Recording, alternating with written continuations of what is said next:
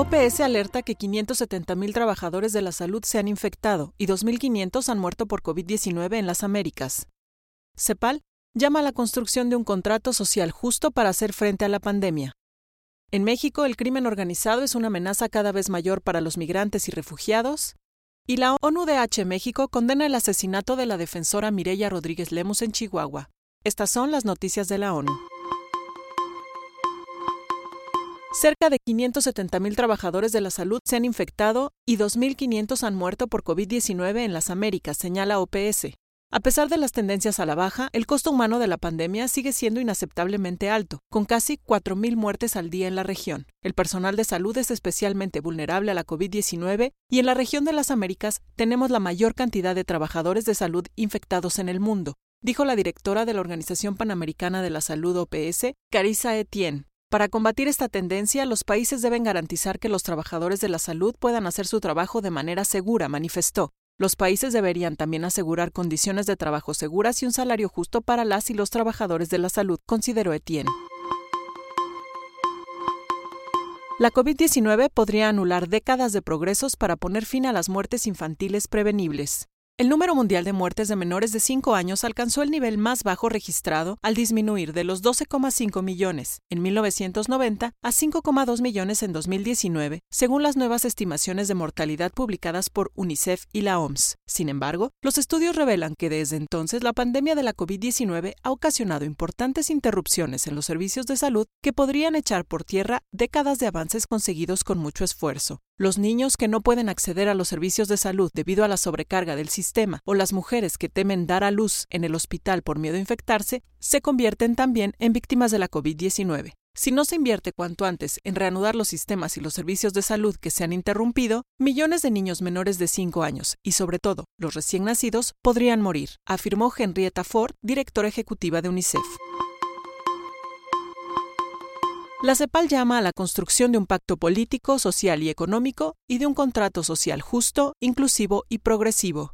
La secretaria ejecutiva de la Comisión Económica para América Latina y el Caribe, CEPAL, Alicia Bárcena, subrayó que la pandemia provocada por el coronavirus ha revelado la fragilidad de la globalización y el multilateralismo, durante la cuarta conferencia anual de la CAF, Banco de Desarrollo de América Latina, Bárcena precisó que se trata de una crisis sistémica, tanto de oferta como de demanda, que ha evidenciado la urgencia de buscar un nuevo paradigma de desarrollo bajo la premisa de un gran impulso por la sostenibilidad económica, social y ambiental, muy en línea con la Agenda 2030. Necesitamos un cambio estructural progresivo. Más que hablar de reconstrucción, tenemos que hablar de transformación para elevar la productividad con innovación, pero con la igualdad y la sostenibilidad en el centro afirmó.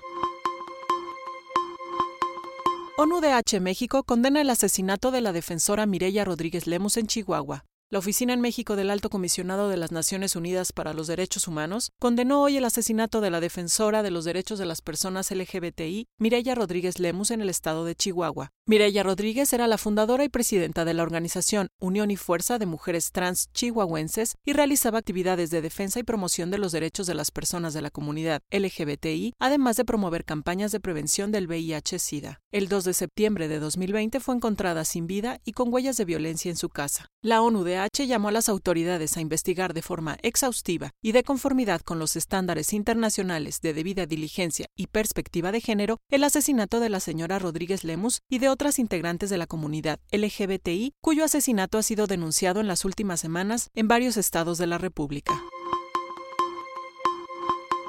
El crimen organizado es una amenaza cada vez mayor para los migrantes y refugiados en México. Estados Unidos ha expulsado a más de 105.000 migrantes de su frontera suroccidental desde marzo de 2020, según la Oficina de la ONU para la Coordinación de Ayuda Humanitaria, que alerta que los cárteles son una amenaza cada vez mayor para los migrantes y refugiados. ACNUR ha registrado casi 50.000 refugiados en México, una fracción de los 345.000 desplazados internos, que es una cifra del Centro Internacional de Monitoreo de Desplazamientos. Con las instituciones mexicanas centradas en la crisis sanitaria, los cárteles están ampliando la actividad delictiva para ejercer una mayor influencia, provocando más desplazamientos internos y aumentando los riesgos que corren los migrantes que pueden ser víctimas de trata, secuestro y abuso. Verified. Comparte información verídica sobre la COVID-19. La información salva vidas.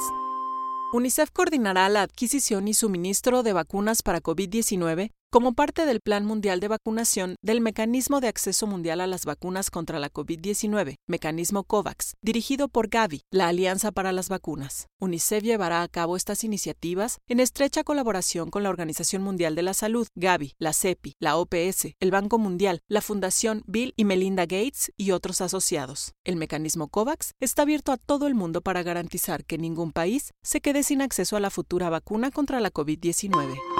Puedes consultar más información en nuestro sitio dedicado al coronavirus en www.coronavirus.onu.org.mx y en las redes sociales encuéntranos como ONU México. Gabriela Ramírez, Centro de Información de las Naciones Unidas en México.